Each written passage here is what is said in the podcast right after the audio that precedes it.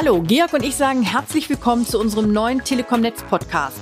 Heute geht es bei uns zu wie bei CSI Miami, denn wir sprechen über Ermittlungen bei gestörten Leitungen.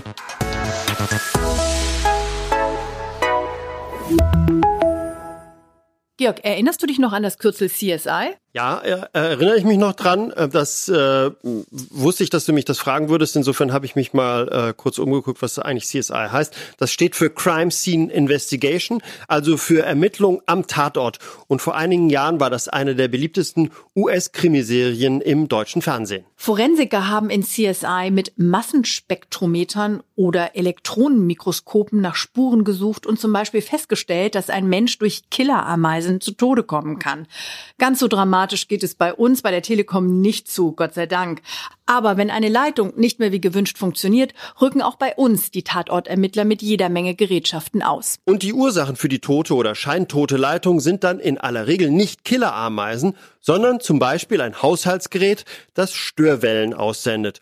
Unsere Ermittlertruppe, die so gut wie jeden Übeltäter aufspürt, heißt Netzbeeinflussung. Und deren Projektleiter Oliver Fried erklärt seinen Job so. Unsere Aufgabe ist es, unsere TK-Anlagen, also Telekommunikationsanlagen, äh, gegen Beeinflussung zu schützen, aber auch äh, Personenschäden abzuwenden, sowohl bei Kunden als auch bei unseren Mitarbeitern. Wenn der Blitz in eine unserer Anlagen einschlägt und ein Kabel zerfetzt oder wenn in DSL-Leitungen unerklärliche Störungen auftauchen, dann haben wir rund 70 Mitarbeiter in ganz Deutschland, die nach den Gründen und den Auswirkungen suchen. Und dabei gilt, wie so oft, dass kleine Ursachen enorm große Auswirkungen haben können. Unser Chefermittler weiß, wie trivial die Gründe für solche Störungen oft sind. Elektromagnetischer Störer ist zum Beispiel ein ausgefallenes Netzteil, das sendet Störwellen aus und beeinflusst dadurch halt negativ unsere äh, DSL-Anschlüsse. Netzteil von allem Möglichen, also Computer, Laptop, äh, Fernseher. Dann rücken wir aus und suchen den Störer und in der Regel finden wir den auch und äh, helfen dann bei der Beseitigung des Störers. Unsere Netzbeeinflussung rückt bei unvorhergesehenen Störungen aus.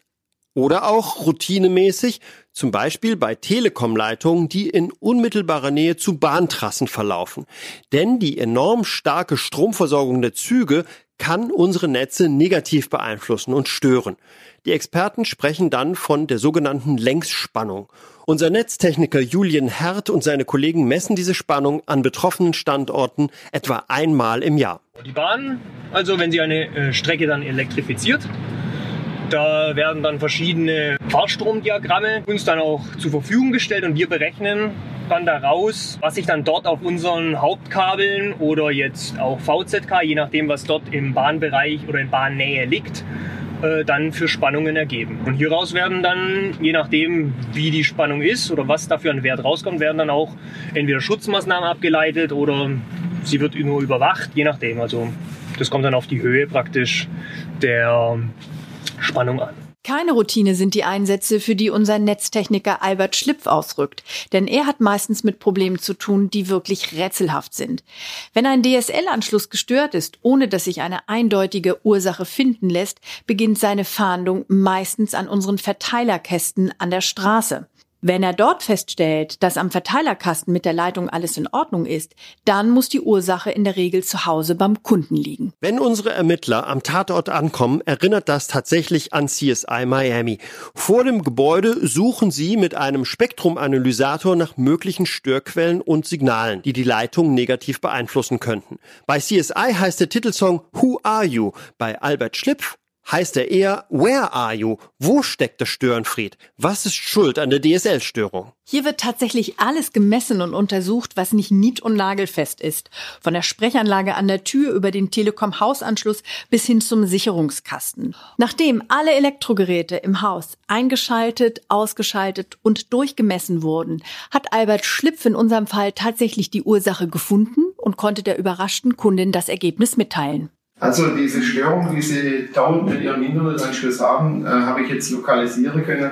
Es liegt hier in Ihrem Esszimmer an dieser Lampe. Diese LED-Lampen sind sehr oft Ursache von solchen Störungen, da Sie Ihnen ja ein kleines äh, Netzgerät drin haben, das die Spannung in die richtige Größe transformiert.